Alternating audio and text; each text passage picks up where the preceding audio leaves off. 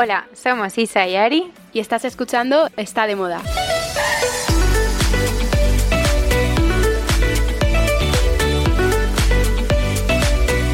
Hola Isa. ¿Qué tal, Ari? Muy bien, la verdad es que estoy muy bien, estoy acelerada, no sé por qué, hoy estoy como, como una moto.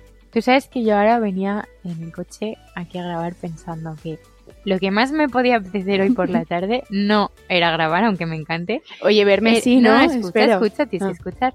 Era que nos fuéramos las dos a Bo a merendar una torre de tortitas. O sea, es que es como lo que más... Lo necesito. Y podíamos invitar a la invitada y nos íbamos a las tres a merendar. Oye, es un planazo, tenemos que hacerlo, ¿eh? Ya, es lo que más me podía apetecer. O sea, venía en el coche pensando, es que esa torre de tortitas, Ari, en plan, y te das cuenta que, estamos empezando el programa y no puedes empezar así, yo ya estoy con la boca mm, agua, así que ya está bien. Bueno, cuéntame entonces otras cosas. Pues mira, hablando de cosas, eh, quería hablaros hoy de eh, azoteas en Madrid, que además el otro día estuve en una, en una inauguración que era la de Torcuato, que me alucinó y dije, joder, es que ya hemos empezado en, en terrazas. Así que os voy a hablar de algunas que he estado y que me parecen súper chulas, pues para que vayáis. Bueno, la más mítica de todas es la azotea del Círculo de Bellas Artes, que es mm, como la tipiquísima, pero creo que si no la conoces tienes que ir, porque tiene unas vistas chulísimas, eh, la bebida está muy bien, es muy cara, pero está muy bien. y luego, otro de mis favoritos es eh, en el Hotel Riu, el de Plaza de España, que esta me parece la bomba, Isa. Es la que tiene como un puente que cruza de un lado a otro y sale en la serie de Valeria. Eh, no sé de qué me estás Pues a esta tienes que ir porque te va a gustar. Qué guay. Mola un montón. Yo es que la vi en la serie de Valeria en, Netflix y al día siguiente ya estaba ahí como... Ah, como Es que yo no he visto esa serie. Pues tienes que verla. Sí, igual sí. Sí. Y entonces, bueno, pues Hotel Rio también. Y luego es que en Gran Vía hay un montón. Ya. Porque el año pasado que me dio como por buscar azoteas, al final todas estaban en el centro-centro. Y en hoteles. En hoteles. En las mm, plantas de arriba de todos los hoteles. Por ejemplo, el Nice to Meet You del Dier Hotel, que esta es chulísima. O sea, esta es de las, para mí de las más top. Con piscina. Con piscina, importante. Y luego hay otro que se llama Le Tavernier, que es el de Hotel Insight de Meliá. No sé si en este has estado. No, yo creo que no. Pues este también merece la pena, es súper agradable. Y hay otro que me encanta que se llama Ático 11, que está en el Iberostar y es como un jardín, tiene un montón de plantas y de repente estás ahí arriba del todo y es como súper verde. Así que nada, es que el otro día me dio por temporada azotea. Así pues te añado una en la que estuve ayer eh, de casualidad. Bueno, no casualidad, pero eh, volvía eh, de Barcelona con un hambre horrible. No había comido en el AVE, como que no quisieron pasar el carrito con la Coca-Cola. Se olvidaron. Y, había una cola tremenda en la cafetería. Total, que me aguanto ya al sitio al que voy, que es un hotel que se llama Edition de Madrid Edition. Qué ganas tengo de ir. Es brutal. Acaba de abrir además, ¿no? Sí, hace nada, es brutal. Entonces, buscando dentro del hotel, ya hay algún restaurante que tenga cocina abierta, porque tienen tres restaurantes. Eh, me dicen, sí, el de la azotea. Y yo, ah, qué guay, encima azotea, tal, iba con mi ordenador y me iba, a poner ahí a trabajar. Bueno, no sabes qué azotea. Espectacular. hacer fotos y me dijeron que no, no, señorita, por favor, guarde el móvil, tal, que por la privacidad de los clientes no puede hacer fotos. Pero increíble. Entonces luego vino el socorrista que me había dicho eso y se sentía un poco mal. Entonces vino como a decirme, oye, que no pasa nada, que cuando se vaya la gente de la piscina, que sí que puedes.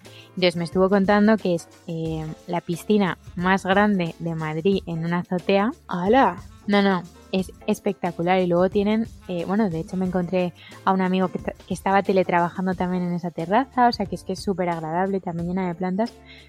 O sea, por añadir otra pues más. 100%. De Madrid Esta va a ser la, la, siguiente a la que voy a ir porque no la conozco. Y es peruano, el restaurante de arriba. Vale. Pues nada, pues ya tenéis ahí de azoteas en Madrid un, montón. ¿Y eh, tú, Isa? yo lo que te iba a contar es que eh, estuve en Barcelona el otro día y tenía un evento por la noche y no tenía nada que ponerme, ¿no? Total, que voy al máximo dute que hay al lado del hotel, ¿no? En plan a 200 metros, porque tampoco tenía mucho tiempo. Entonces me pongo a buscar no sé qué y no sé si iba hablando por teléfono. No, mentira, no iba hablando por teléfono. Me puse a hablar con una dependiente, ¿no? Entonces, ah, no, el vestido verde, no, tal, lo tengo, tal. Bueno, entonces me subo a la planta de arriba porque han sacado una colección como más especial eh, que se llama eh, Massimo Tu Studio, creo, chulísima. Entonces estoy subiendo y de repente viene otra chica por detrás que también trabajaba allí Entonces yo pensaba que me iba, pues no sé, a enseñar algo y me dice, perdona, eh, ¿tú tienes un podcast? No me lo creo. Y yo en plan, ay, qué fuerte tal. Eh, sí. Y me dice, no, es que te he oído abajo y he reconocido tu voz. Soy súper fan de Ari tuya, en plan, eh, nos escucha desde el primer episodio. Entonces quería hacer un poco como un llamamiento a Lara de Máximo Duty de Paseo de Gracia, porque me hiciste el día, bueno, la semana. ¡Qué mona! Me encanta, no me lo habías contado. Esta era la sorpresa que me tenías que Claro, decir. le he dicho a Ari, las recomendaciones hay una que no te voy a contar porque te hace ilusión tal. Pues eso, que fue muy guay. Jo, es que esas cosas emocionan mucho, ¿eh? Sí, Sobre o sea, todo por la voz, ¿no? ¿La voz? Claro, que te reconozcan la voz. Nada, que me hizo ilusión. Tenemos voz de radio, Isa, ya Sí, está. sí. Voz de radio. Y bueno, ¿algo más que me quieras contar de esta semana? Ah, bueno, bueno, te tengo que contar, que además te lo conté ayer por nota de voz y eh, no es la manera de contarlo, que estoy trabajando en una cápsula de moda eh, sostenible hecha en España que voy a lanzar en nada de cara a verano. Me muero de ganas por verla, por Ya, favor. Es, que es la primera vez que lo estamos hablando en persona, Sí, que sí, es muy sí. fuerte. Eh, pero porque, bueno, también eh, las dos hemos tenido unas semanas un poco Caóticas. caóticas, sí. Pero, Ari, que estoy emocionada, que me apetece mucho, que estoy disfrutando mucho todo el proceso. De hecho, ayer, eh, antes del otro evento que tuve en Madrid, estuve en la fábrica de Igualada, se llama, que es un pueblo que hay a las afueras de Barcelona, viendo punto. Vale, que pista, te adelanto, punto, o sea, punto. punto, pero punto de verano, no te imaginas Sí, un sí, punto sí. gordo. Y viendo como los primeros prototipos, tan guay, o sea, muy chulo. Entonces, lo lanzo en nada, como en unas semanas, y va a ser una cápsula para verano, que también te puede servir eh, durante el invierno si viajas a sitios de sol, que cada vez lo hace más gente, Primavera. o en Semana Santa o ya obviamente primavera, y va a servir tanto para llevar en Madrid o en una ciudad como en tu eh, sitio de playa preferido, ¿sabes? No sé. Bueno, ya- ¿y no, ya- no- no yo nos ya- puedes hacer spoiler de nada más? No, bueno, son, son cuatro o cinco prendas. Vale. Hay una que todavía tengo que confirmar. Y sobre todo eh, es súper importante que se fabrica en España y que todas las fábricas tienen como las certificaciones de sostenibilidad. O sea, que no es un greenwashing, sino que es que es real. Que es un greeny sin Sí. real. Eh, podría ser mi Greenising completamente, pero eso ya cuando esté lanzado, yo creo.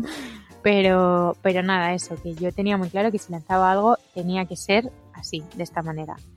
Y como de manera consciente y encima que te puedas poner eh, de mil formas y darle mil usos y no todo súper tendencia, sino un poco más como lo que hablamos siempre del fondo de armario o de las Total. 30 veces. Más básico, ¿no? Que te Justo, vayas a poder poner sí. siempre. Bueno, yo me muero de ganas. Espero ser de las primeras en ver esa Hombre. colección. Yo te la mando toda a casa. Venga, me parece bien. Y nos hacemos luego foto en el espejo, la mítica, vestidas las dos de la De colección. playa, ¿no? ¿Por qué no? No, no, también es de ciudad, así que nada. Bueno. Bueno, pues oye, yo, Isa, hablando de, mm, de colecciones, es que ya, ya me he quedado diciendo qué ganas, por Dios. Pero bueno, que no sé si has visto la nueva campaña de Marc Jacobs. ¿Te suena algo? Lo, he- lo he leído, pero quiero que me lo cuentes bien, porque solo he leído por encima el titular. Vale, es que mm, es muy fuerte porque, bueno, si os metéis en el Instagram ya podéis ver que han subido como tres fotos.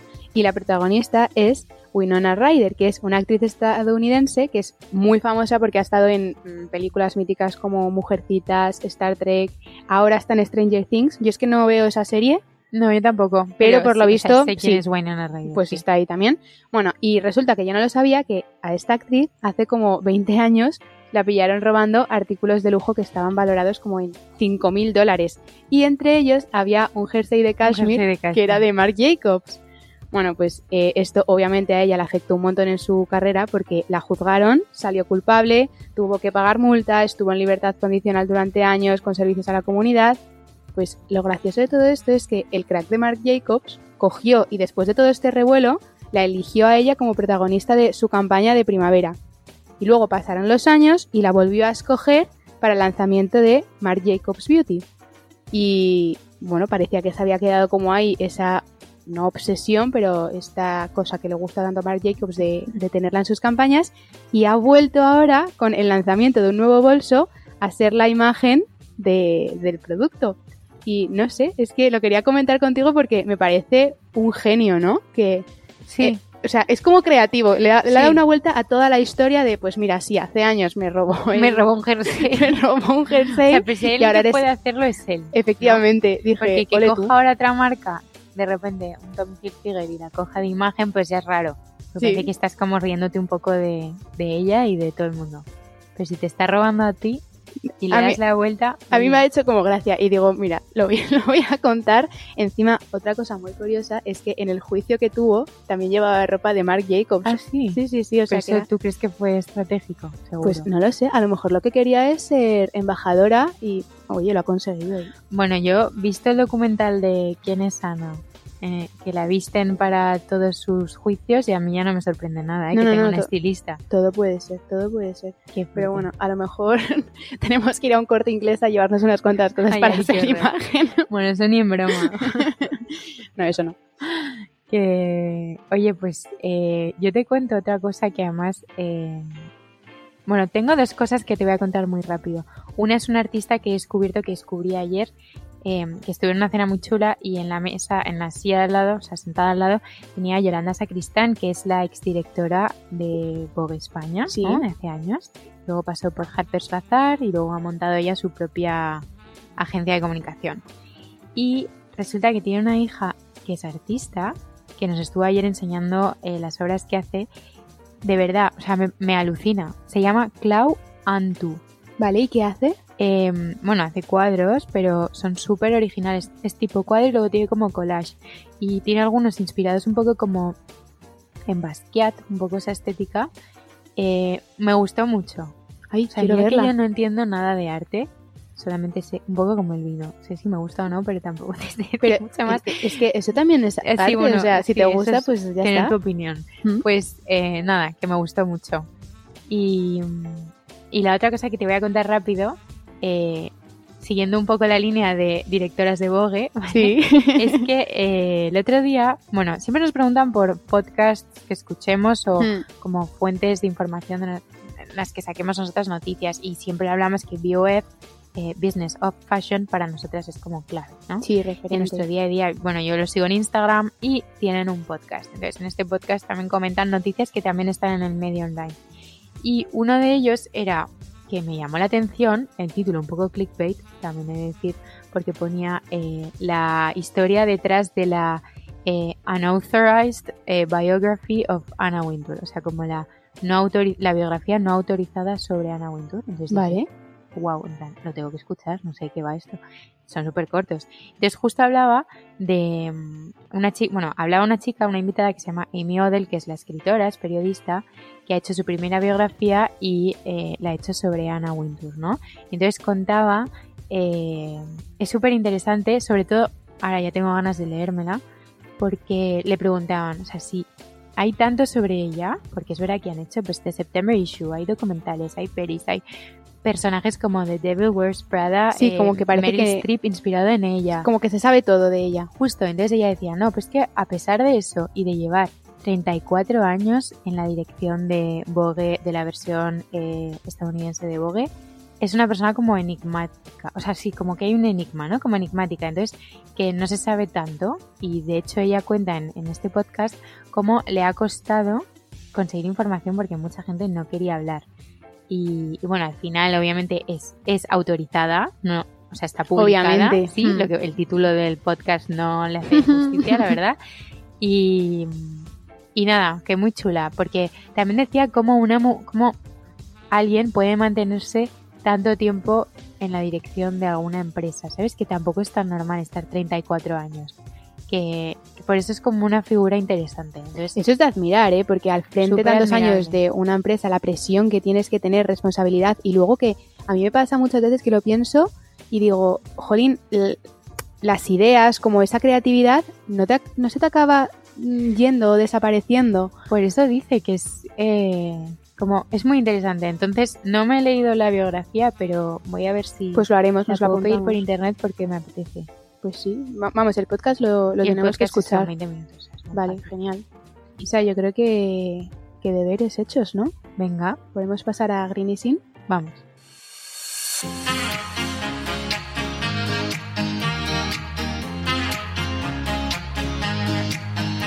Pues yo hoy, Isa, eh, quiero hablar contigo algo que, que leía el otro día y decía, jo, es que es, es verdad, es muy interesante y es el tema de las devoluciones.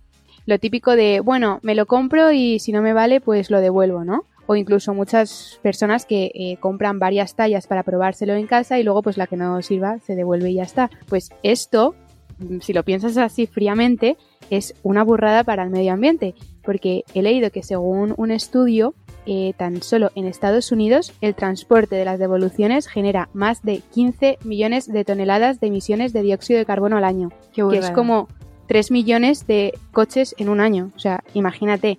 Y por lo visto, después del confinamiento, las compras online eh, aumentaron un 30%. Y entonces, imagínate, o sea, todo, eh, todas estas compras que aumentaron, también aumentaron luego las devoluciones. Si te pones a pensarlo y tiene sentido, el impacto medioambiental y también económico viene por el coste que supone el embalaje y luego por todos los vehículos que se Claro. encargan de ir a recoger además productos unitarios, porque muchas veces esto también me imagino que lo tendrán que ver logísticamente, pero que eh, no unifican Claro. Eh, todos los pedidos, sino que primero van a por una cosa, luego a por otra, y, y esto es una pasada. Y encima, en España, estamos entre los cinco primeros países que generan más devoluciones a nivel europeo. Yo creo que parte de eso es por Zara, pero también he leído que Zara va a empezar a cobrar por las devoluciones. Ay, lo leí el otro día. Sí, o sea que yo creo que es un poco también por esto. Hombre, es que tiene, tiene todo el sentido. O sea, al final lo que hay que O intentar sea, es... Zara digo Inditex, ¿eh? Me Sí, sí, sí. Bueno, pero como Zara y, y como todas, que al Mm. final tienes el envío gratuito y es como que no te piensas bien Sí. si lo quieres realmente, si no, o no te molestas ni en ir al espacio físico porque dices, bueno, como luego lo puedo devolver y es en, gratis. en rebajas eso lo hace mucha gente. Claro, Como que, bueno, es que yo lo he visto, ¿eh? Hacer. que se compra el carro preparado como a las 10 menos 3 minutos con 40 cosas, las compran y luego te pruebas todo en casa tranquilamente y lo que no te mole lo devuelves. Claro, eso, eso es terrible. Bueno, pues nada, mm, consejo, pensarnos bien lo que nos gusta, lo que no, por el tema de las devoluciones, que, jolín, que es un impacto. Y encima ahora que vienen rebajas, que cuando hagamos los carritos, como decía Isa,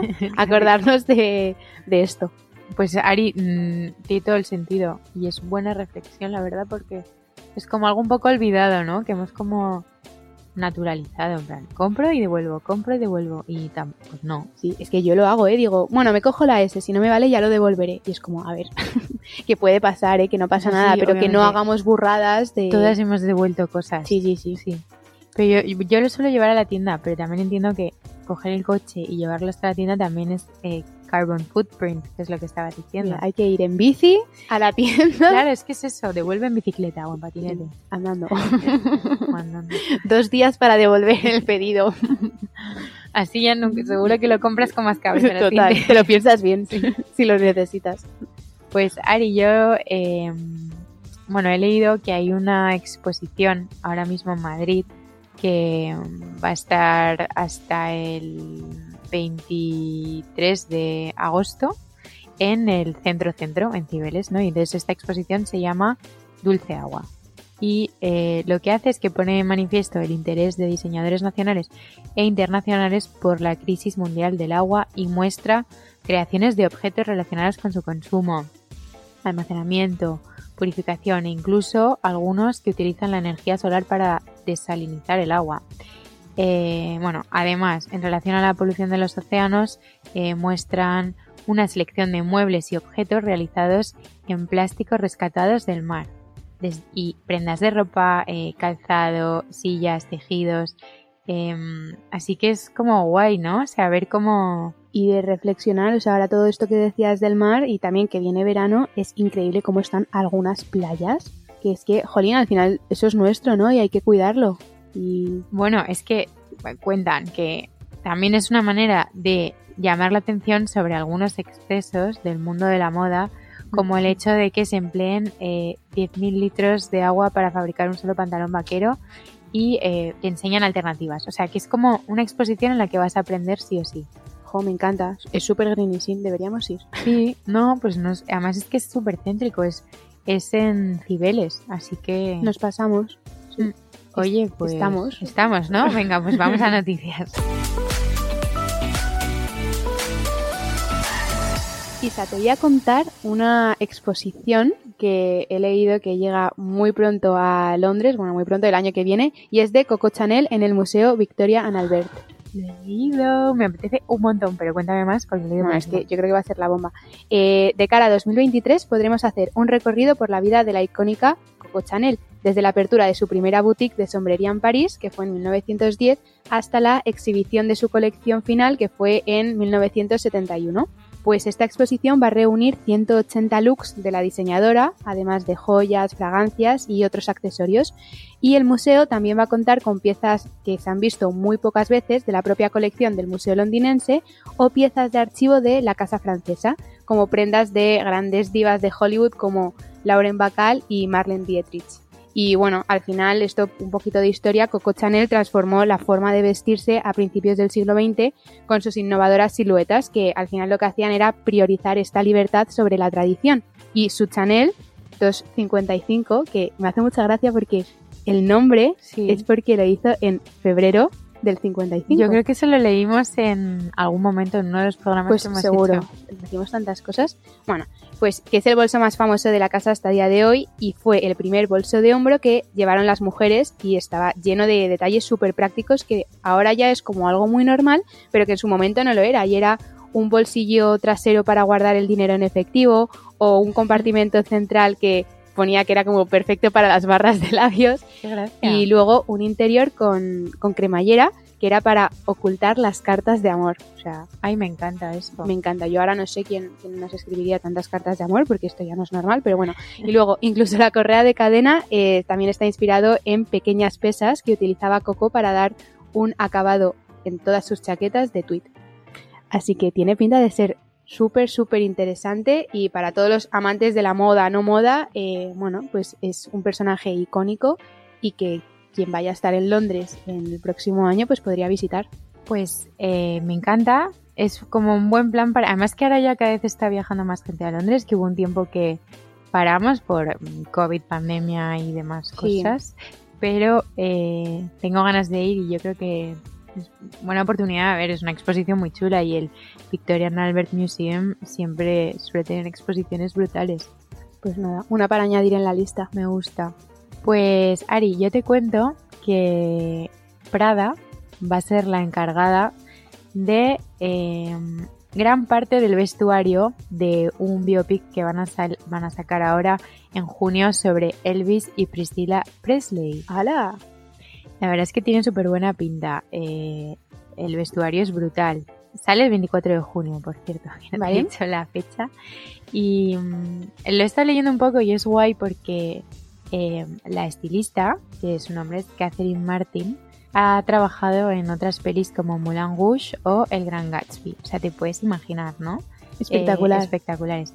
Y lo que cuentan es que ha buscado mucho en el archivo de Prada, pero también en el archivo del cantante, ¿no? Entonces que él quizás sí que tiene como, o sea, tú, Elvis Presley, o sea, obviamente te viene a la imagen cómo va vestido, ¿no?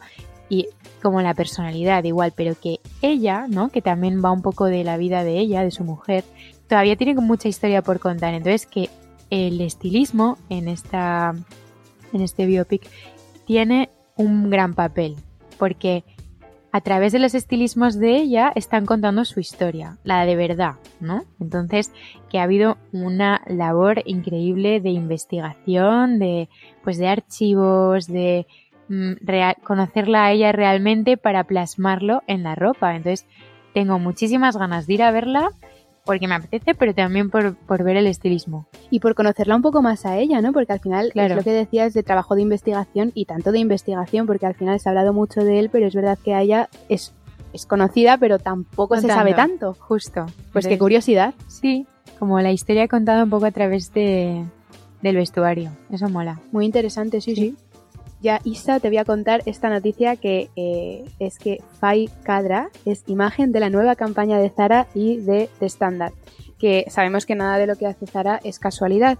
Y por eso su última campaña junto a la cadena hotelera de Standard la ha patrocinado Fai Kadra, que es uno de los mayores influencers de moda que podemos ver continuamente por los perfiles de mm, redes sociales del clan Kardashian, está en todos, Bella Hadid, Justin Bieber, y ya vimos cómo Zara se unía a este clan con la colaboración que lanzó junto a Good American, que era la marca de Khloe Kardashian, pues bueno, ahora continúa con uno de los mejores amigos de- del clan.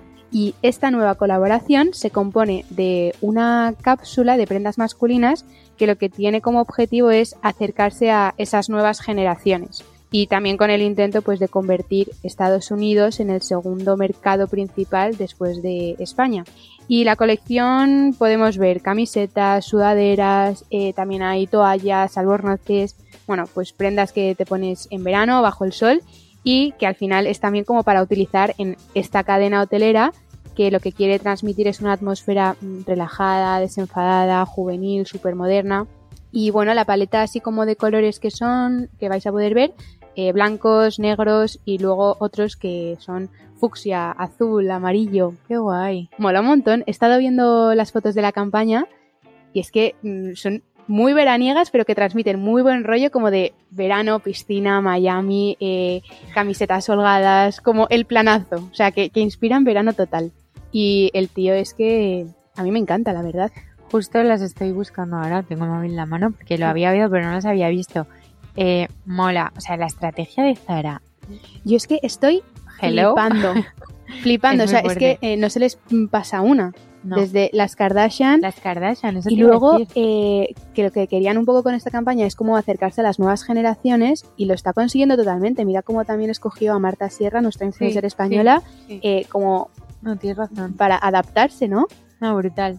Muy fuerte. Sí. Bueno, pues, pues nada, otra colaboración de Zara para, para sumarse a la lista, además con este personaje que si no le conocéis, echadle un vistazo porque mola un montón. Yo le había visto en el Instagram de, pues, De Kendall. de Kendall, de Justin Bieber también sale, De, Pero- es amigo de Rosalía. también. Sí. sí, sí, pero como que no me había parado a darle mucha importancia. Y el tío te metes en su perfil y tiene más de dos millones de seguidores, o sea, Ya, es una burrada.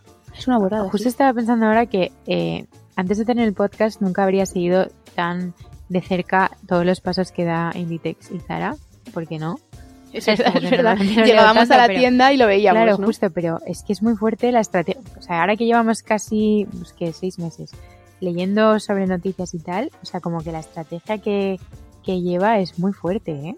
Muy, Está muy pensada. En todo, está Sí. en todo. tiene a un equipo en ese sentido que es muy bueno y está dándole ahí vueltas de con quién asociarse, con quién no, y me parece súper estratégico y clave No, Clan Kardashian para llegar a. Estados Unidos, bueno, y mundialmente. no, no, total.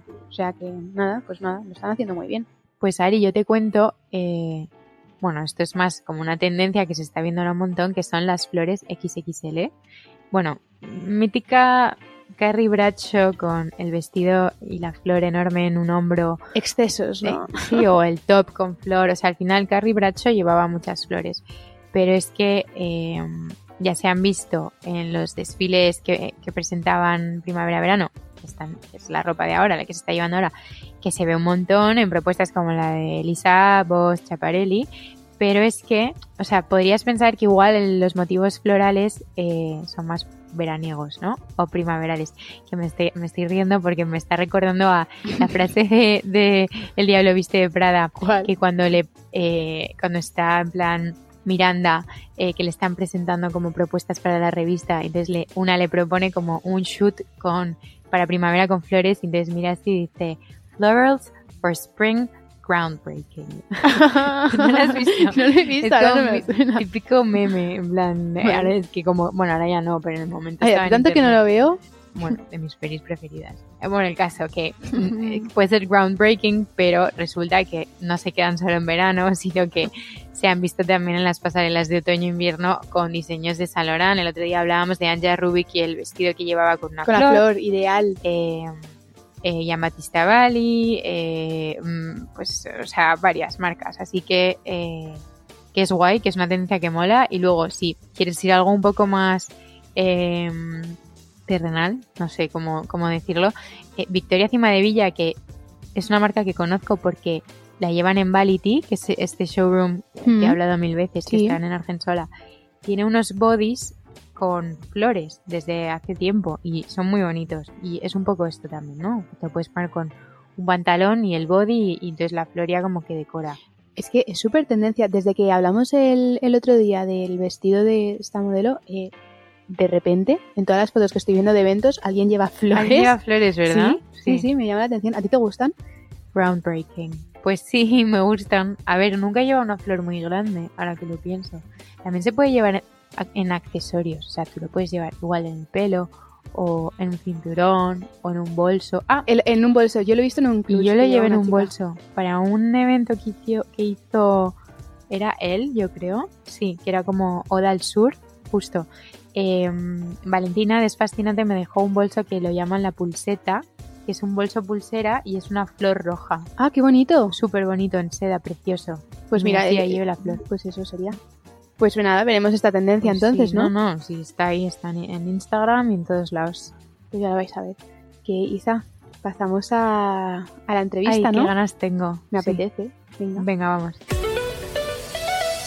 Bueno, hoy tenemos en el programa como invitada a Monty, fundadora de la firma española Mint Rose, que celebra este año su décimo aniversario y que ha convertido su marca en una referencia global en accesorios made in Spain. ¿Qué tal, Monty? Hola. Muy bien. Hola, chicas. ¿Qué tal? Bueno, encantadísima de estar aquí. Nosotras también. Teníamos muchas ganas. Yo tenía muchas ganas también, bueno, de conocerte a ti en persona, Ari, y de veros a las dos, por fin. Y ahora le estaba diciendo a Ari, ya verás qué guay, porque Monty es una tía tan guay, aunque me repita, ¿sabes? Como que, que aparte de que transmites mucha paz, eh, eres un ejemplo a seguir eh, en emprendimiento y, y con tu... Bueno, vamos a empezar. Vamos, venga. Y, eh, lo primerísimo, Monty, ¿qué estudiaste y por qué? A ver, yo estudié Administración de Empresas y Marketing. Realmente lo estudié porque no sabía muy bien qué quería hacer con mi vida. Y llegué básicamente a un acuerdo con mis padres en el que dijimos que, bueno, que iba a empezar a hacer esto, que, que esto me iba a servir. Era una formación, yo creo que es bastante eh, 360 y que luego, cuando terminara la carrera, podía decidir lo que quería hacer. Entonces eh, estuve hice la carrera de tres años, que era en mi época tres años de administración de empresas empresariales, luego hice marketing mientras iba compaginando con otro tipo de estudios mucho más creativo que lo que era administración de empresas. Tipo, pues me acuerdo, estuve en, el, en mi tercero de carrera, estuve estudiando en IED un máster de organización de eventos. Eh, siempre me ha encantado las actividades de estilo como pintar. Más artísticas, ¿no? Justo, muchísimo que iba combinando y entonces aunque no era, yo creo que pasé por la carrera como un poco, como diríamos, sin pena ni gloria, me sirvió muchísimo para ordenarme la cabeza en los saltos que luego he ido dando posteriormente y en las experiencias que he tenido. Entonces, la verdad que al final fue una, una buena decisión. ¿Y recuerdas tus primeras prácticas? Sí. A ver, mis primeras prácticas oficiales como persona universitaria fueron en tercero de carrera Digo oficiales porque con yo siempre he tenido muchísimas ganas de trabajar y en cuanto terminé el cole, en el verano del cole, me pagué el carnet de conducir con unas prácticas que hice en el despacho de un amigo de mi padre y me pusieron a hacer nóminas. No tenía ni idea de lo que era, pero a mí me gustaba la idea de pensar, voy a trabajar y voy a ganar mi propio dinero y voy a ser independiente, que ya ves, no sé ni si, ni si me pagaban, pero me parecieron la bomba. Y luego en mis primeras prácticas oficiales fueron en tercero de carrera yo había estado estudiando todo el año en Houston y había tenido, había vuelto, vamos, loca de amor con la experiencia universitaria americana. Todos mis eh, compañeros trabajaban y estudiaban a la vez, entonces volví y me busqué unas prácticas en una agencia de medios, en Media Planning Group, que ahora se llama el grupo Abbas, creo. Y estuve tres meses con la suerte de que, bueno, les debió gustar lo que, lo que hice y al final me contrataron. Entonces, mis dos últimos años de carrera estuve trabajando por las mañanas, ya como persona contratada, era otra época también, y por las tardes seguía estudiando. Esas fueron mis primeras prácticas. ¿Y cómo ha sido tu trayectoria profesional desde entonces? O sea, estás en Avas y luego. Estoy en Avas mientras sigo estudiando. Después lo dejo porque me apetecía disfrutar del último año de carrera un poco como free, ¿no? Y el gap year que llaman. Totalmente. Es más, yo tuve como un gap summer porque me acuerdo que entre el último, el penúltimo y el último año de carrera fue cuando decidí irme a pasar el verano a Los Ángeles y ahí cambió mi vida completamente me fui a hacer un curso a UCLA y ahí, bueno, pues eh, cosas de la vida, por asuntos personales, eh, conocí al que luego fue mi marido y ya me, fui a vivir a Los Ángeles. Y ahí estuve trabajando para una empresa de moda. Bueno, perdón, antes estuve trabajando para General Motors, para una marca de coches que creo que ya no existe, que se llama Saab. Sí, es verdad, creo que ya han dejado de fabricarlos, sí, ¿no? ya no mm. existe. Y yo estaba en su departamento de marketing. Luego cuando me mudé a Los Ángeles estuve trabajando para una marca de moda que se llama Modern Amusement y después ya lo dejé porque empecé eh, mi carrera profesional en banca, en San Diego. Así que fui un poco como siempre iba como marketing financiero, iba experimentando y probando un poco a ver qué era lo que me gustaba, que yo creo que ese es el objetivo de las prácticas de la gente, ¿no? Ver un poco qué es lo que te gusta para poder orientarte después a tiro hecho. Totalmente, es que además eso me parece una suerte porque aquí en España mi percepción es que terminamos la universidad y directamente ya eh, es como que te tienes que meter a trabajar y no, no sabes mm, por dónde no tienes ni idea. no tienes ni idea.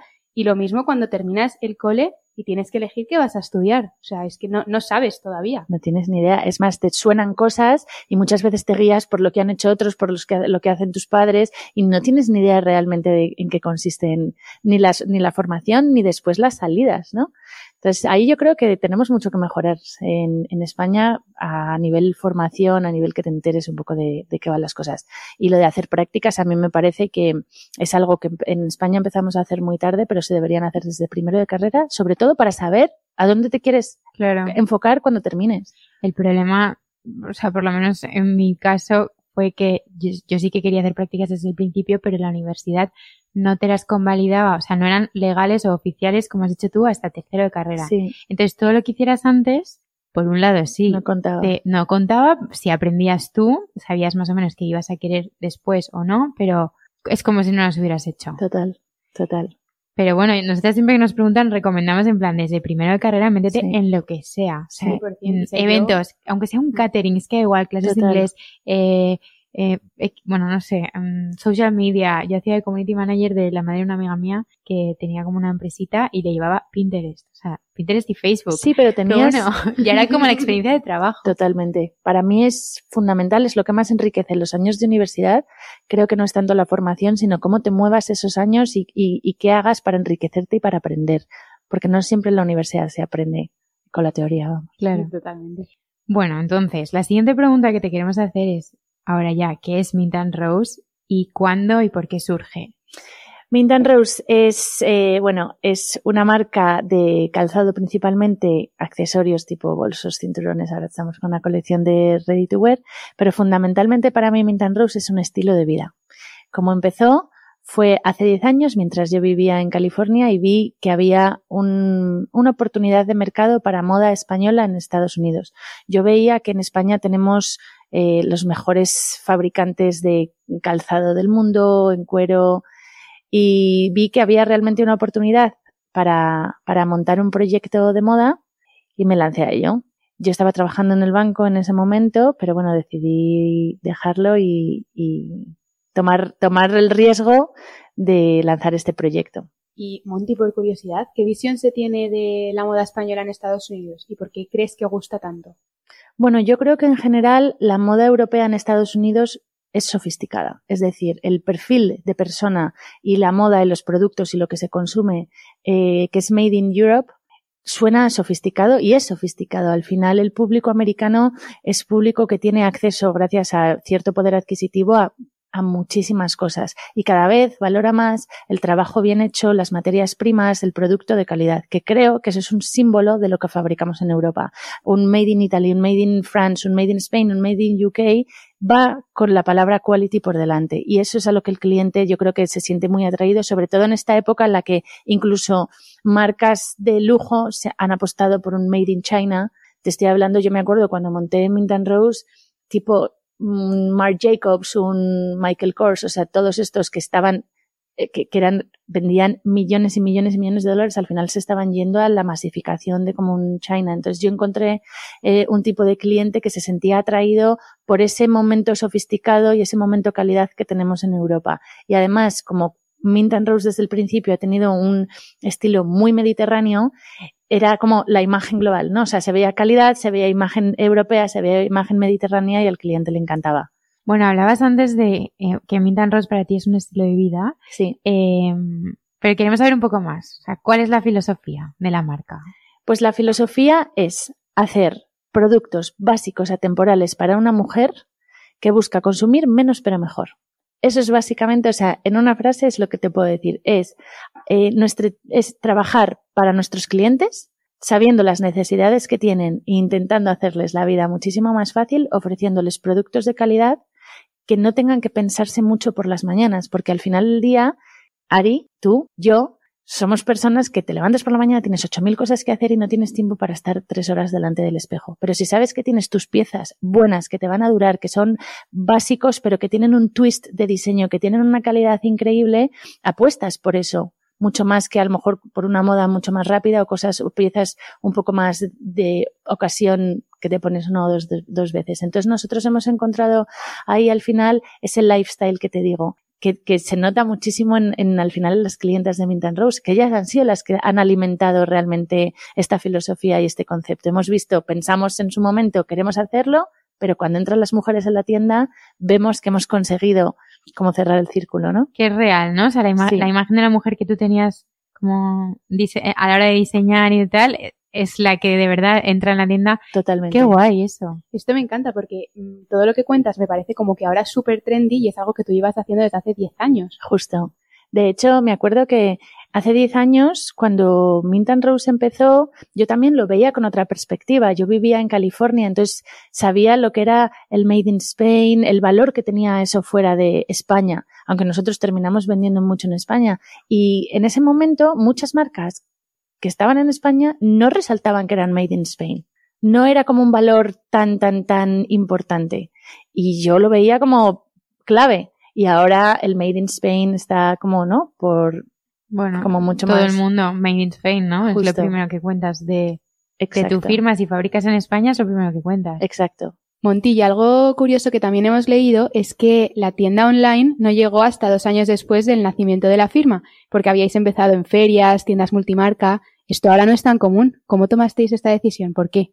Bueno, hace 10 años yo creo que la forma de comenzar un proyecto en moda era muy diferente a lo que se hace ahora. Ahora es, creo que las marcas nativas digitales no tienen que pasar por el proceso de a lo mejor eh, hacer negocio wholesale y pasar por tiendas multimarca porque tienes muchísimas herramientas para darte a conocer, tipo social media ads o simplemente por las redes sociales. Pero hace 10 años la forma de hacer negocios era totalmente diferente y la forma en la que empezó Mint Rose, de hecho, en los primeros cuatro años era yendo a ferias, consiguiendo clientes, trabajando con clientes multimarca y así nos dábamos a conocer.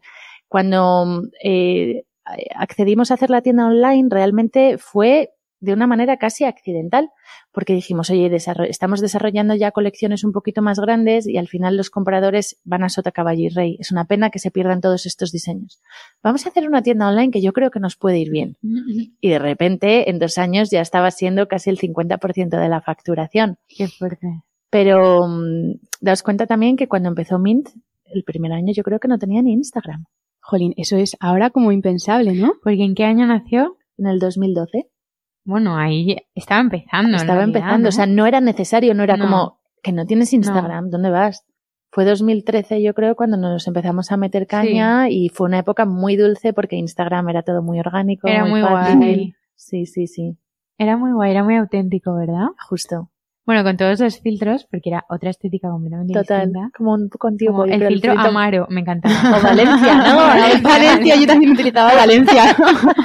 Sí, sí, totalmente diferente. Pero bueno, también una forma, yo creo que es, fue muy interesante esa época de Mint Rose porque también nos ayudó a, a, validar el modelo de negocio, a conocer muchísimo lo que se estaba yendo fuera. Era una paliza. Hacer ferias, yo me acuerdo que hacía, cuando empezaba la época de ferias, hacía en menos de tres meses estábamos en Berlín, en Miami, en Las Vegas, en Nueva York, en París y en Los Ángeles.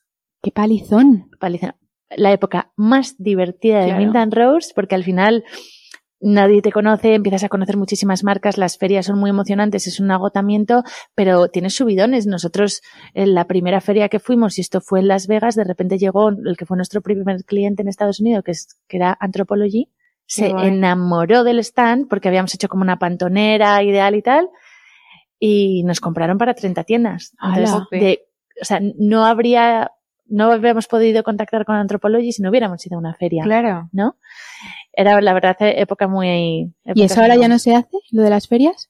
a nosotros lo que nos pasó es que cuando empezamos con la tienda online y después, dos años después, vino la primera tienda Mint Rose, que no sé si os acordáis, era una tienda Me enana acuerdo. en la calle Santa Teresa. Pues es que yo era muy fan de tus alpargatas. ¿Ah, sí? Hombre, o sea, yo me acuerdo de, aso- bueno, asociaba a Berta Bernat con tus alpargatas Sí, y mi hermana yo era por, bueno, mi hermana tenía unas.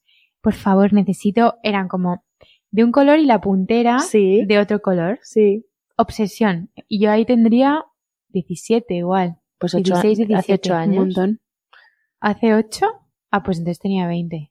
20, 19, bueno, no sé. Bueno, no sé contar, sí, o hace, hace 10 años, sí, sí. No, porque me acuerdo porque fue un boom. Fue un boom y, y lo que os digo, también Instagram ayudó mucho, Berta ayudó muchísimo. Para mí, Berta, que es íntima amiga mía, fue en un momento que ella estaba también como muy high en el tema, en el- en ese momento se llamaban bloggers. Ya vivía en Londres. Y la verdad que mm, nos ayudó un montón y entonces eh, em- empezamos a compaginar el negocio que os digo de ferias, de wholesale y demás con la tienda online y la tienda propia y nos dimos cuenta que realmente teníamos que enfocar nuestras fuerzas en algún lugar porque éramos un equipo muy pequeñito y que online y tiendas estaba cogiendo velocidad. Abandonamos un poco el momento ferias, que por cierto ahora estamos retomando otra vez porque requiere un pulmón financiero bastante grande, ir a ferias, los viajes, hacer seguimiento, el volumen que te genera de negocio es fantástico, pero los márgenes son muy pequeñitos cuando haces wholesale. Entonces ahora que ya estamos colocados con online y con las aperturas de tiendas más o menos ordenadas, estamos volviendo a wholesale. Y bueno, te íbamos a preguntar por eh, el papel que juegan las redes sociales, que nos has contado un poco cómo fue eh, hace unos años, y también cómo enfocáis a día de hoy las redes sociales, o sea, qué papel juegan ahora mismo. Pues mira, yo creo que las redes sociales, igual que a todos, han ido cambiando un poco la función que cumplen dentro de tu proyecto o dentro de tu compañía o dentro de la, la persona que proyectas en redes sociales. Cuando antes era una herramienta de venta mucho más agresiva o mucho, bueno, al principio más orgánica porque lo que sacabas era de forma orgánica, no había algoritmo y demás. Y también una herramienta de venta porque era la forma de atraer a tus clientes que luego fueran a la tienda online. Hoy, aunque sigue cumpliendo ese papel, para mí es la herramienta perfecta para acompañar y generar comunidad. Es decir, tenemos tantas sobre información y hay ta- tantas marcas haciendo cosas tan maravillosas que realmente no tenemos capacidad de estar a mil cosas.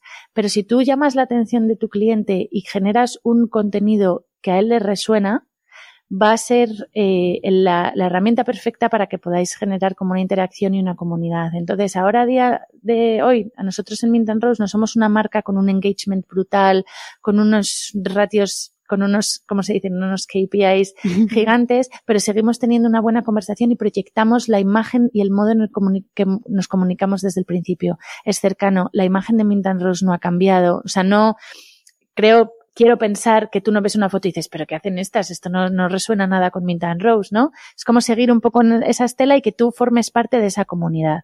Justo te íbamos a preguntar ahora, porque Mint and Rose lleva 10 años y te íbamos a preguntar por la evolución de la marca. ¿Cómo crees que ha evolucionado? Que nos dices que a lo mejor en estilo e imagen no tanto, pero con productos sí que habéis ido incorporando, ¿no? Sí, yo creo que ahí eh, ha sido un trabajo muy exhaustivo y y no siempre nos ha hecho ir al ritmo que queríamos porque es muy lento.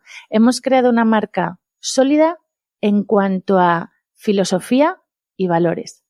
Nosotros lo que queríamos era crear un proyecto donde la calidad, el Made in Spain, el estilo mediterráneo siempre estuviera presente y de ahí empezar a desarrollar. Con lo cual empezamos con alpargatas, como hemos eh, hablado hace un momento, y sabíamos que el siguiente producto que quisiéramos incorporar tenía que respirar lo mismo.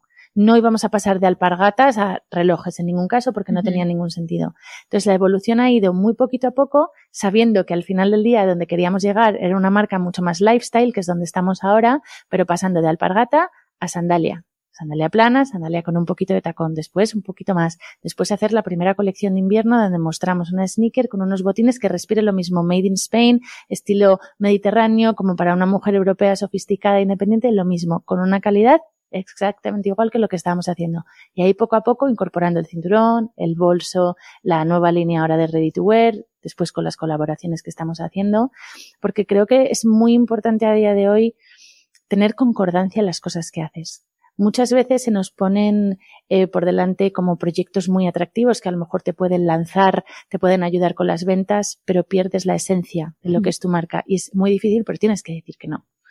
Y ahí nos hemos mantenido nosotros muy firmes para poder crear una marca eh, que cuando lancemos un nuevo producto, a ti no te extrañe. Si yo vengo a lo mejor mañana con, con una camisa de Mint and Rose, digas, ah, sí, me cuadra que sea Mint and Rose. ¿No? Y eso yo creo que es muy interesante. Sí, hay como mucha armonía. O sea, ser, o sea tú entras en la tienda y todo, todo pega. Bueno, aparte que da muchísima paz. del el ready to wear con la sandalia, eh, bueno, las velas y las cremas de manos, que sé que no es vuestra principal línea de negocio, pero soy fan, absoluta. ¿Ah, sí? En los olores, sobre todo, es que hasta el olor de la crema, que es como higo. Bueno, Bueno, yo tenía de Y, higo. y Monty, al saludarla, sí, igual es hueles muy muy bien. Yo también lo he pensado. Muchas gracias. Tienes que escuchar nuestro episodio con, con Daniel, que hablamos de los olores, y es súper interesante lo que transmite la gente y tal. Y tú justo has transmitido lo que cuentas de todo Mint and Rose. Ah, sí, Sí, sí, como, muchísimas gracias. como un olor mediterráneo, tranquilo, sofisticado. O sea, como que todo tiene sentido. Y Es yo creo que guay. es, bueno, muchas gracias porque de verdad que te- trabajamos mucho para que eso sea así, lo que dices tú, que hasta la vela de Mint and Rose te pueda recordar el olor a lo que te está, lo que estamos contando. Es que la vela se llama siesta. Dime tú que no te da como un gusto. que Apetece, te apetece. Y tenemos nombre- fiesta que lanzamos en el evento que yo creo que estuvimos juntas y luego fiesta. Ay, fiesta. Sí. Bueno, Siesta y fiesta, best, mola. best of both. pues Monty, vamos a pasar ahora a la sección más cortita que tenemos de preguntas, que la llamamos el tag. Y bueno, tú tienes que contestar lo que se te venga a la mente, lo primero que, que se te ocurra. Vale, a ver. ¿Tu happy place? California. Y un hobby. Me encanta ahora hacer skate con mi hijo. Qué guay. Bueno, él está aprendiendo y yo le sigo. No es nada fácil, ¿eh? No, no, Yo no. me pego unas tortas intentando hacer longboard hace años. Me acuerdo de eso. Yo no lo he intentado, yo lo miraba. ¿Y una canción? Pues últimamente he vuelto a mis años universitarios y estoy escuchando mucho The Killers y hay una canción que me emociona que es ah, When You Were Young. Ay, no sé cuál es ahora mismo. Cántala. No, es. No queréis que cante, yo creo. Luego la escuchamos. Eh, bueno, pues para terminar, y esta es una pregunta que hacemos a todos nuestros invitados, Vale. eh, es el mejor consejo que te hayan dado. ¿Puedo decir uno personal y otro profesional? Claro. Genial. A nivel profesional, el mejor consejo me lo dio mi abuelo, que bueno, murió hace unos años, pero con, la- con el que estaba muy, muy, muy conectada. Y cuando le conté que comenzaba mi propio negocio, me dijo, eh, Monty, siempre, siempre, siempre mantén tus cuentas al orden. y eso es muy importante. Al final los negocios y sobre todo las partes creativas muchas veces se te vas por unas cosas, pero al final un negocio es un negocio y hay que mantener siempre las cuentas bien en orden porque es lo que te va a hacer crecer o irte o, desaparecer. Y luego a nivel personal, hace un par de años una persona me dijo, estaba en Nueva York y me dijo, no sé si decirlo en inglés o en español, pero en inglés y luego lo en inglés me dijo, turn your loss into a lesson. Claro. Dije, sí, o sea, al final la energía que, que, que gastas, ¿no? Cuando estás a lo mejor pasando un mal momento o tienes tal, enfócala en otra cosa porque al final todo esto es aprendizaje. Claro. Lo que te van pasando las cosas en la vida, muchas veces aprendes más de los momentos más difíciles que... Me encantó esa frase porque dije, es que es, es corta, es concisa y es turn your loss into a lesson. Me gusta mucho. Sí. ¿Verdad? Muy guay. Mil gracias, esta nos ha encantado. ¿eh? Es que Isa y yo, no te creas, luego nos quedamos pensando con todos los Yo consejos que nos dais. todo lo que Sí. cuentan. Sí, sí. Qué gusto. Pues Monty, nos ha encantado tenerte, ha sido un placer. Muchísimas gracias a vosotras. Estoy feliz de haber podido venir aquí a, a, bueno, a compartir. Y, vosotras. gracias tú por hacernos un, un huequito, porque sé que te vas ahora corriendo. Yo feliz, feliz y súper agradecida, de verdad. Pues eh, vuelve cuando quieras. eh, estaremos pendientes de, de tus nuevos lanzamientos. Y, y nada, que Aquí te esperamos. gracias. Muchas gracias. Gracias, chao. Chao.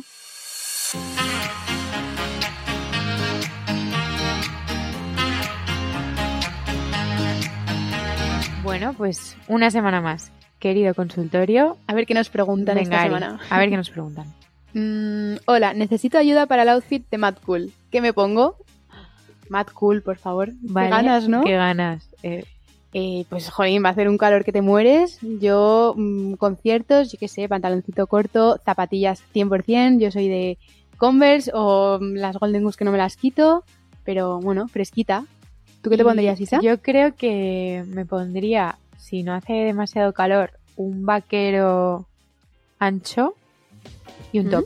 Pues lo tenemos. Y un top en plan como arriesgando un poco, en plan que se vea un poco Llamativo. No, bueno, sí, o de color llamativo también puede ser, pero cortito, ¿sabes? Como Sí. un top pequeñito porque es festival, te lo puedes permitir. Nos gusta, tenemos Sí, el look de me Cool, ¿no? Venga. A ver, eh, mira, nos preguntan, cutouts en vestidos para bodas elegantes y tradicionales. Pues mira, yo te diría que no. A mí no me gusta, pero eh, se está viendo. Pero en bodas. Sí, yo ya lo he visto. Ari, pues yo, a mí no me gusta. O sea, quiero decir, a una... O sea, depende de la boda. Vale, partamos de esa base. Depende Ya. de la boda. Pero aquí dice que es tradicional. Por tradicional yo entiendo que hay una misa. Hmm. ¿Te vas a meter en misa con cutouts? No sé. No. O sea, lo primero que haces es taparte los hombros con un chal. Pues, ¿qué sentido tiene taparte los hombros con un chal si vas a llevar toda la tripa abierta? Yo estoy de acuerdo. O sea, a mí me encantan los cutouts, pero creo que para una boda, Para me, lo, boda no. me lo ahorro. No. Sí. Así que como consejo, pues, pues no. Si vas a una boda tradicional, ponte otra cosa que hay A un ver, si es una boda en la playa y la ceremonia es la playa y tal, pues, pues igual, pero es que nos está preguntando por boda elegante y tradicional. Sí. Entonces, pues no. No, no tiene pinta. No. Vale. Eh, venga, otra. Eh, imprescindibles en el bolso de la playa. ¿Tú qué llevas en tu bolso de playa, Isa? Vale, eh, bueno, ¿qué llevo? Eh, protección solar mm, muy alta 100%. para, para la cara, seguro, pero eso lo llevo todo el año, pero en verano sobre todo. Es que ya ni en el bolso, lo llevo en la mano siempre. Siempre voy con un stick como de crema. Luego, bueno, las gafas de sol seguro, una cinta o diadema para tomar el sol y como, como para quitarme un poco el pelo. Así, Sí. eso, fíjate, yo no lo llevo Sí. nunca. Ah, bueno, no, no casi siempre, pero sí. Eh, un spray desenredante, Mm. que además me mandaron uno en septiembre de una marca que se llama Jisoo, no sé si la conoces. Ay, me suena mucho. Es de una chica que se llama Negin Mirasaleri. Bueno, no sé si he dicho bien su nombre porque es un nombre complicado. Que lanzó esta marca. Entonces es como un spray eh, con acondicionador, pero también tiene protección solar. Ay, eso es importante. Eso es importante. Para que no- yo es que como como me doy color eh, rubio y me lo retoco y tal, eso con el sol te destroza y en verano lo tengo que tener muy muy cuidado. Y un peine, eh, una revista y creo que ya una botella de agua. Vas muy completita. No sé, ¿tú? Yo llevo exactamente lo mismo. Añado mm, cascos Ah, bueno, claro. también. Y mm, un libro, suelo tenerlo. O sea, sí, cuando típico momento de la playa que estás como, me estoy cansando, no sé qué hacer, no quiero móvil, no quiero tal, te pones con el libro y ya está. Ah, bueno, por favor, mis Espera. gorras, mis bucket Ah, bueno, mi claro. todo. Ah, ¿Qué ibas a decir? No, y es que me estoy acordando de otra cosa y además fue contigo. Ah, ¿qué era? Ari, tú y yo. Ketchup a durante- la playa no llevo, No, ¿eh? Así que no digas nada. Gracias a Dios no llevas. Pero yo no sé si tú te acuerdas un verano que llevábamos aletas y gafas de Ah, bueno. Como que íbamos Siempre, Ari y yo, además. y al plan que fuéramos, obviamente esto no era Madrid, ¿vale? Era la playa, íbamos con las aletas y las gafas, ¿te acuerdas?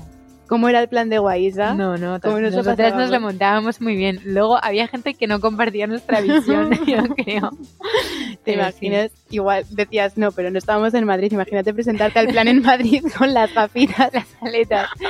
dirán estas bueno, piradas. Las dos listas para cualquier situación, ¿no? Oye, como peces en el agua. Sí, me encantaría que dijeras en plan también. Bueno, en verano en el bolso llevo también una tortilla de patata. eh, Oye, pues te reirás, tortilla de patata no, pero algo de comer también llevo, por ejemplo, fruta o así. Ah, sí. De cortar fruta, Sí. sí. Eso sí. sí, eso sí. Bueno, pues eso. Imprescindibles en el Me bolso. encanta. Aletas y gafas. Aletas y gafas. en verano. Vale, mira. eh, nos preguntan por un objeto de deseo que tengamos en mente. Eh, pues mira, hablábamos ahora de imprescindibles en el bolso de la playa. Y yo te digo que ahora mismo, objeto de deseo, un capazo. Claro. un capazo para la playa, pero que sea cómodo, porque me pasa que tengo uno que ya le cogí un poco de manía, que tiene el asa corta y entonces es incómodo porque tienes que ir todo el rato así. Luego, de asa larga, también creo que te hace daño en el hombro. Sí, hacen daño. Entonces quiero encontrar un capazo que sea cómodo, pero también sea muy mono. Ya. Así que lo tengo ahí como objeto de deseo que todavía no lo he conseguido encontrar. Que no Igual no existe. Puede ser, pues No eso, sé. pues es Isa, para tu colección Oye, cápsula. yo sí quería, pero no llegamos a tiempo. Bueno, sí pues quería. para la próxima. Pero es que estoy pensando en los típicos capazos, por ejemplo, mallorquines, que tienen la- el asa de, de cuero. Es que estás conmigo en que son ideales, pero luego es incómodo. Pero es que yo desarrollé una técnica para colgarme el capazo montando en bicicleta. Sé cuál es, tortuga ninja. como Ah. una mochila. Y eso no hace nada de daño, ¿eh? Ya. Lo que haces es que coges las dos asas y las cruzas Entonces te pones una en cada hombro, entonces hace mochilita. Sé de lo que me hablas porque te he visto. Claro, sí, sí. Con la gafa. a la tor- tortuga, la- y la tortuga ninja, sí. La tortuga ninja. Me parto. Bueno, ¿y el sé. tuyo? ¿Objeto de deseo? Eh, pues mira, me hace falta un ordenador. O sea, tengo uno que lo quiero mucho, lo cuido mucho, lo tengo desde hace muchos años, pero me pesa un montón. Y últimamente como que no paro de ir a- de un lado a otro, lo noto. Entonces, sea, no es un objeto de deseo, es que Es algo que necesitas. Es una necesidad. Y estaba el otro día buscando así eh, portátiles como hiperlig. Eso quiero el típico que sea como una pluma, en plan que no Pues pese. eso te vas a ir a un Mac, que son Mm, como. ¿Tú crees? Yo creo que, o sea, obviamente hay Macs, pero creo que hay más marcas. ¿eh? Bueno, ya iré un día al corte inglés. que es Investiga. mi plan preferido. en plan, que, te, que te asesoren. Asesórame. Cuéntame más. Eh, bueno, ya, ¿no? Lo dejamos aquí. Lo dejamos porque podríamos estar toda la tarde Sí. encima. Nos vamos a, a por las tortitas, Isa, que Ay, ya ay, está ay. bien. Bo está cerrado. Mm, Ya, bueno, pues. eh, Pero bueno, ahora vemos. ahora, una azotea, una azotea sí, de las que hemos hablado. Pues, oye, que. Hasta aquí el programa de hoy. Qué paz me ha transmitido hoy Monty, ¿no? Sí. Y, ella, y su marca y todo. La verdad es que es muy guay. Mola. Mediterráneo. Sí. Ganas de playa ya. Ganas de ¿eh? verano. Es que yo creo que también es Ya eso, está, ¿eh? tenemos la mentalidad ahí. Bueno, desconectamos por hoy. Pues nada, que nos vemos el lunes que viene. Besitos. Beso. Chao.